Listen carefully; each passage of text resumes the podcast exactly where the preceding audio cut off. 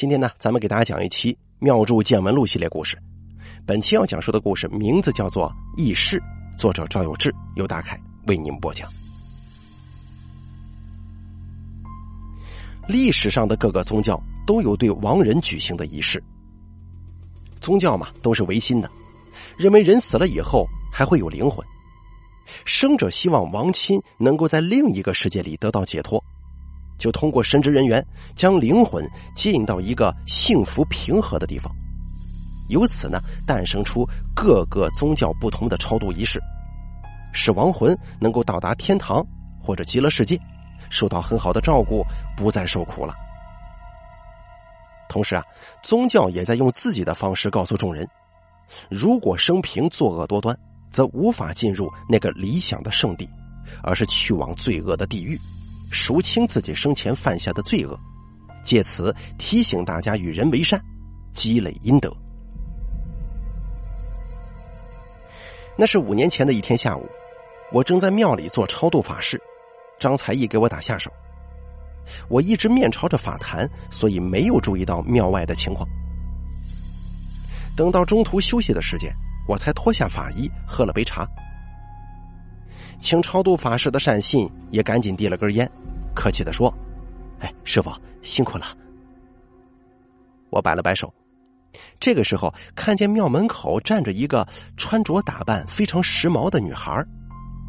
她步履轻盈的跨进庙中，用标准的普通话向我问好：“道长您好，请问您刚才是在做超度法事吗？”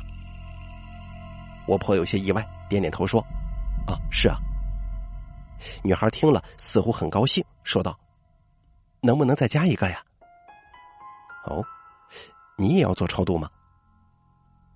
女孩没有回答，而是说：“道长，能不能借一步说话呀？”我就带着女孩到庙外的空旷处了，说道：“你在这说就行了。”女孩子朝四周看了看，附近没有其他人，就说道：“您刚才做的超度法事。”是给谁超度的？我指了指庙里的善信，说道：“是那位斋主请的，超度两位过世的老人。”那道长，我想加一个超度，一起做可以吗？我说道：“这个嘛，要征得这位善信的同意才行，不然只能另外做一场了。”女孩子皱起了眉头，问道：“一起做跟单独做有什么区别吗？”我说道：“这也没什么区别，做的法事都一样。就好比我是一辆商务车的司机，带着你去别的地方，你上一个人或者上三五个人都是一样的，都能到达目的地。但一开始这位善信也是专门来请了一场超度，这就好比说他把我这辆车给包了，只能送两个客人。你要是搭车的话，得跟他商量啊。不过你刚才问能不能加一个的时候。”这位善心的表情来看，呃，应该是不太满意啊。你要超度的话，还是单请一场吧。要说有什么区别，就是价格不一样。你包车的价格跟搭车的价格肯定不同了。女孩子爽朗的笑了，说道：“有道理，那我就单请一场吧。今天能加吗？”我说道：“今天估计做完就到晚上了，你要是着急的话，也得排到明天。”你可以把过世的人信息留下，我们晚上做完这场以后就赶紧写表文。女孩子皱起了眉头，说道：“您要什么信息呀？”“啊，就是过世之人的姓名、埋葬地点以及以谁的名义来祭祀超度这些。”女孩子听到这儿，抿起嘴沉默了。我推测，有可能是她并非有亲人过世。而是流产了，想超度这个流产的婴灵，所以没有这些信息。我就问道：“你是要超度亡亲，还是小产的婴灵呢？”女孩子有些脸红，小声说道：“我我没有流产过。那你是要超度亡亲吗？如果是的话，应该有这些信息的。”女孩子说：“没有这些信息。”能做超度吗？我一听更好奇了，说道：“那怎么做呀？我就算是给你寄快递，也得知道你的收件地址和电话吧，哪怕你有个化名也行。你这超度好比是带着亡魂一起去地府注册户籍，信息都没有，我超度谁呀？”女孩子低下头说道：“我以为只要做了超度就可以呢。”我尽量保证我的声音和蔼亲切，问道：“你是不是有什么难言之隐呢？”女孩子笑了笑，说道：“也没有，就是我我想超度一只狗。我到处去问，市里的道观、寺院都问过来了，一听说我是要超度动物，他们都不愿意接。我是今天来这附近吃饭，听到有锣鼓的声音，顺着声音找过来的。”看道长，您举着幡，我猜可能是超度，但是又担心您也拒绝我，所以我就想问问，没有信息能不能超度？没想到还是失败了。听到这儿，我又对女孩打量了一番。我想，城市里的女孩子养宠物特别爱惜的事儿也常有。最近市里新开设了几所宠物医院，里面各项设施齐全，比给人看病都贵。就是为这样的顾客服务的，我说道：“那肯定是不愿意接的呀。首先，你来问给狗超度的事儿，就像是你到人民医院里问问能不能给狗治病一样，人家以为你是来砸场子的。可能在你心目当中，动物跟人是平等的，但是你得考虑这个问题啊，就是有相当一部分人认为动物就是动物，不能跟人有同等的地位。”医院里也会担心动物身上的传染病。这超度也是一样，你到寺院道观里问，正常人会觉得你是来找麻烦的。女孩赶忙摆手说：“哎，道长，我不是这个意思，我真的是想让他在另一个世界过得好一些。”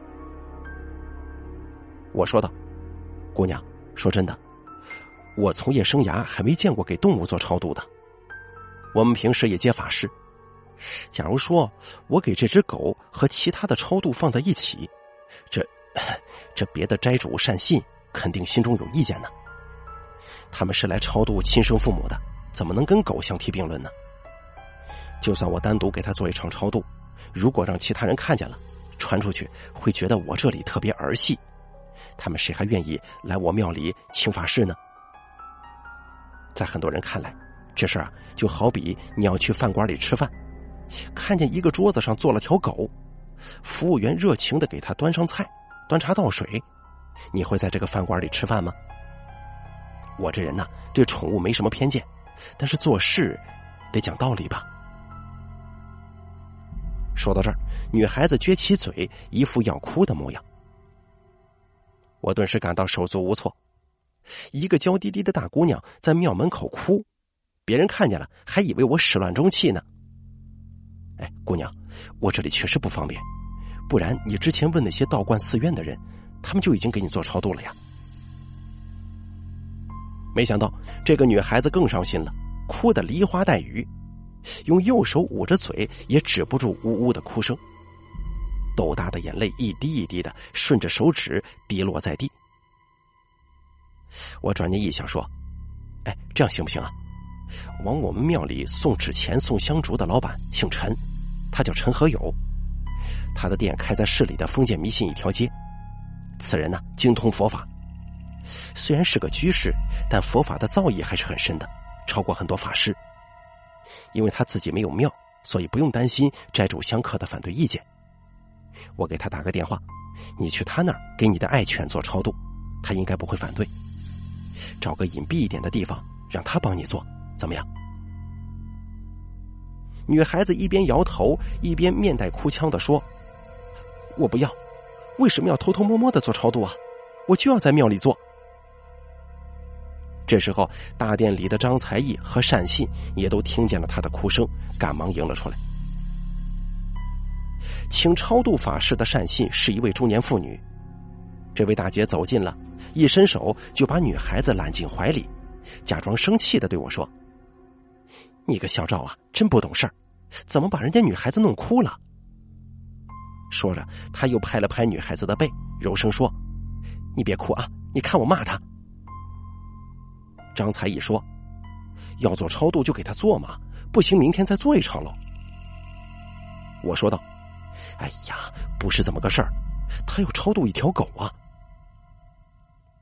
张才义愣了一下，说道：“超度狗，这个我还没做过嘞，是不太好办，偷偷摸摸的搞一下还可以，让其他人知道了要说闲话的。你别担心嘛，就算是偷偷摸摸的做，我也给他摆一桌贡品。哎，你的狗喜欢吃什么？我去买点大骨头煮了，行不行？”我说道：“我就是想介绍他去陈和友那里找个没人的地方做。”他一听就哭了。大姐也安慰他说：“在哪里做法事都是一样的嘛，确实有蛮多人不愿意看到狗跟人的待遇一样。姑娘，你得体谅一下他们呢。”女孩子由大哭转成了小声啜泣，哽咽着说：“我就是想让他风风光光的走，他又没有做什么错事。做超度为什么要躲着人呢？”我说道：“姑娘，要不这样吧。”你的本意是希望你的爱犬能够风风光光的走，在另一个世界过得好一些。但是你不太了解我们这个行当。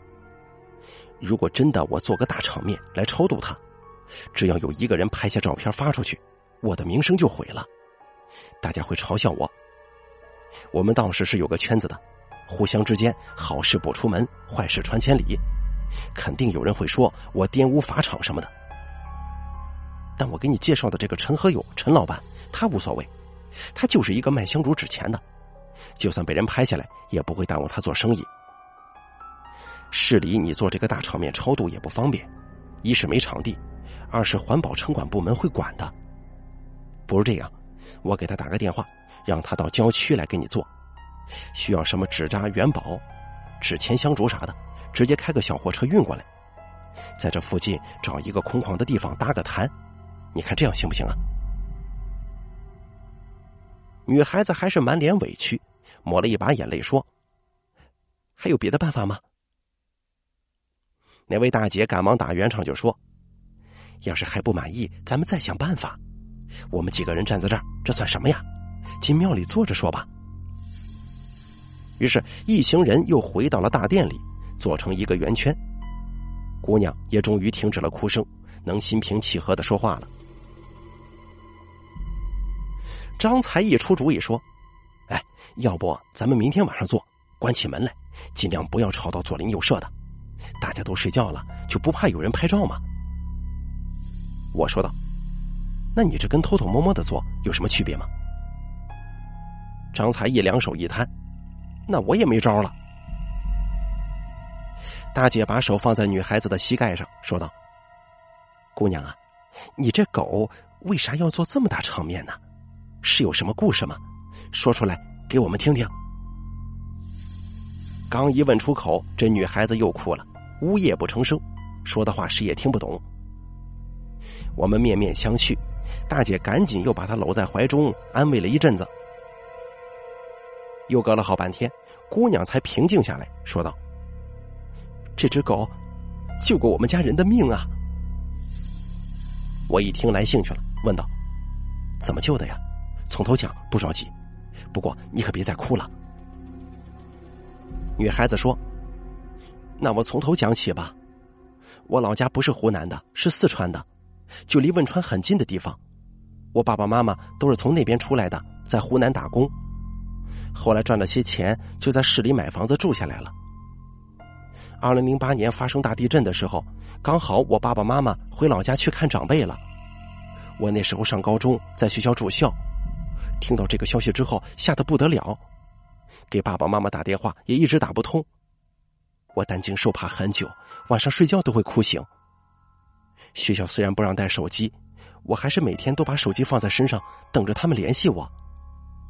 隔了好几天，才接到一个四川那边区号打过来的电话，一听是我妈的声音，说他们没事儿，我这才放心呢。我妈妈是我放暑假之前回来的，说是那边的交通还没恢复。爸爸需要多耽搁一阵子。其实啊，那是因为爸爸在地震的时候房子塌了，没来得及出去，被房顶砸伤了。怕告诉我之后耽误我学习，就一直没说。我妈妈是把他安顿在医院之后，就赶紧回来的。这些事情是我后来才知道的。我爸爸在那边住院，住了两三个月才回家呢。我问起他们地震的事儿，他们告诉我说，是当时我妈妈要出门买菜，顺便给爷爷奶奶买衣服，所以他们三个人出门了，只有我爸爸一个人在家。三个人才走出去不到一里路就地震了，赶紧往回跑。回去以后就发现屋子塌了，到处都是废墟。不知道房子塌之前，爸爸在哪间屋子里。最后是搜救队带着搜救犬过来，搜救犬确定了爸爸的位置，大家挖到半夜才把爸爸挖出来。当时他都已经昏过去了。我觉得这女孩家里经历的事儿也是挺悲惨的，不由多了几分同情。哎呀，真是感谢这些救援队的小伙子们，挽救了多少人的生命啊！女孩子点了点头，接着说。我爸爸全身多处骨折，地震导致医院全部塌了，就用担架抬到临时搭起来的棚子里治疗。好在天气还不冷，我妈妈、爷爷奶奶都是住在棚子里面。过了几天，有电话线路搭起来了，才给我打电话报平安。等到交通慢慢畅通了，我妈妈把爷爷奶奶先送到受灾比较轻的外公外婆家里，又去医院安顿好我爸爸。怕我暑假一个人在家没人照顾，又赶紧赶回湖南了。那时候视频聊天虽然有了，但是我爸爸说信号不好，还是把信号跟带宽让给更有需要的人，就不开视频了。我也没起什么疑心。等回来以后告诉我这些事儿，我还哭了好久。我爸爸专门打听了那个救援队的成员，都是人民子弟兵。我爸妈平时做工程的，收入还可以。等这个救援结束以后，就专程赶回老家，想去慰问一下那些医生跟救援队的小伙子。结果人家只收了锦旗，钱跟东西一概不要。我爸爸想表示感谢，也没地方去，最后就找到他们当时带着的那条搜救犬了，给他买了些好吃的。从这以后，我爸爸每年都会去看那只搜救犬。张才义这个时候问道。你说的这个搜救犬后来就死了，你要超度的是他吗？说着，张才义掰了掰手指头，说道：“从二零零八年到现在也有七年了，一条狗能活这么久也差不多了。”女孩子说：“嗯，就是他。”张才义说：“那为啥不去四川那边找道士就近给他超度呢？”女孩子说。我爸爸不是每年都去看他吗？后来这只搜救犬老了。二零一二年的时候，我爸爸过去，他们说黑虎要退役了，看我爸爸每年都去探望他，实在不行办个手续把黑虎接走吧。他的名字就叫黑虎，是一只德牧。市里不方便养这种大型犬，我爸爸妈妈跟我商量了半天，最后决定在市郊买块地盖个小楼，把爷爷奶奶一起接过来住。他们在乡下住惯了，本来就不喜欢商品房。黑虎也接了过来，住在小楼里面。我爸爸办了领养手续，黑虎就被接到湖南来了，一直跟我爷爷奶奶在郊区住。我还经常周末跟他一起玩。黑虎年纪大了，动作很慢，平时就在院子里面趴着晒太阳。我说道：“哦，最后这个黑虎就是在这边老死的，对吗？”“对。”你别看黑虎老了，后来还救过我奶奶一命呢。有一次，我爷爷出门找邻居下象棋，我奶奶就在家里做饭。郊区还在用煤气灶，那天就是我爷爷正在下象棋，突然看见黑虎跑到邻居家，还不停的咬我爷爷的袖子。我爷爷赶了他几下，他也没走，下棋的兴致也没了，气鼓鼓的准备回家。黑虎就很着急的在前面领路。刚回家就看见我奶奶晕倒在厨房门口，炉子上的火已经灭了，赶紧打电话叫救护车。结果还没到医院，我奶奶在半路上就醒过来了。医生说是一氧化碳中毒，但应该是在中毒之后很快就恢复正常了，所以没事儿。事后我奶奶仔细回忆，她在灶上烧着水，正在切菜，切着切着就觉得有点累，然后就啥都不记得了。醒来的时候就在救护车上了，但是我爷爷却看见他在厨房的门口这估计应该是黑虎叼着我奶奶的衣服，把她拖到门口通风的地方了，然后才去邻居家里喊爷爷的。听到这儿，张才艺说：“哎呀，这狗挺有灵性啊，还知道人煤气中毒要拖到通风的地方。就是老狗能做到这件事儿也不容易嘞，他自己可能走路都有点费劲，不知道花了多大力气才把老人拽过去。”女孩子似乎又想起了黑虎的样子，不禁流下了几滴眼泪。就是十天前吧，黑虎死了。我们找宠物店的人帮忙联系，给黑虎火化了，装在骨灰盒里面。我就想再找地方给它超度一下，然后埋了。我说道：“这么说来，这只狗还真是值得风风光光的做一场超度啊！”我看纪晓岚写的《阅微草堂笔记》里面也提到，他有一只非常中意的狗。死了之后，他写文纪念，说这条狗有古世之风。这是纪晓岚对所有事物最高的赞誉了，而你说的这个黑狐，把它比作义士，完全不为过。了解了你家的故事，我觉得是值得在庙里做一场超度的。大姐这个时候也附和道：“小赵啊，你就把这个黑狐加到我请的这场超度里来，我不着急做了，你们呢给黑狐去准备贡品吧，明天再做也没事儿。”有这样一条狗跟我爸爸妈妈一起上路，我觉得是好事啊。有黑狐在也是个伴嘛，他们肯定不会亏待黑狐的。你放心，你尽管做。谁要是传你闲话，我去跟他们说。这么有灵性的一条狗，那是上辈子积了多大福分才能遇见呢？我都肯让我爸爸妈妈跟他一起超度，别人还说什么闲话呀？还能笑话我不成吗？你也不用跟我凑份子出法事的钱，我全包了。小张啊，你去搞一点大骨头煮一下，多买一些，回来找我报销。张才艺高兴的答应了，女孩子这才破涕为笑，深深的给大姐一个拥抱。隔日一早，张才艺就准备好了贡品，煮了满满一锅的肉骨头。我给黑虎立了个牌位，上面写着“一犬黑虎之灵位”。等到大姐跟那个女孩子都到了。我们做了一场风风光光的超度法事，之后又陪着女孩子一起把黑虎的骨灰盒埋在郊区的一片树林里，希望他能够得到安息。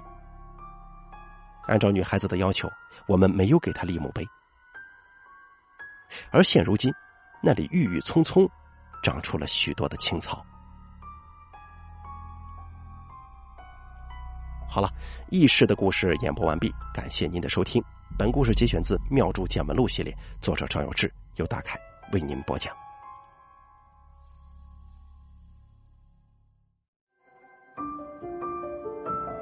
本期故事演播完毕。想要了解大凯更多的精彩内容，敬请关注微信公众账号“大凯说”。感谢您的收听。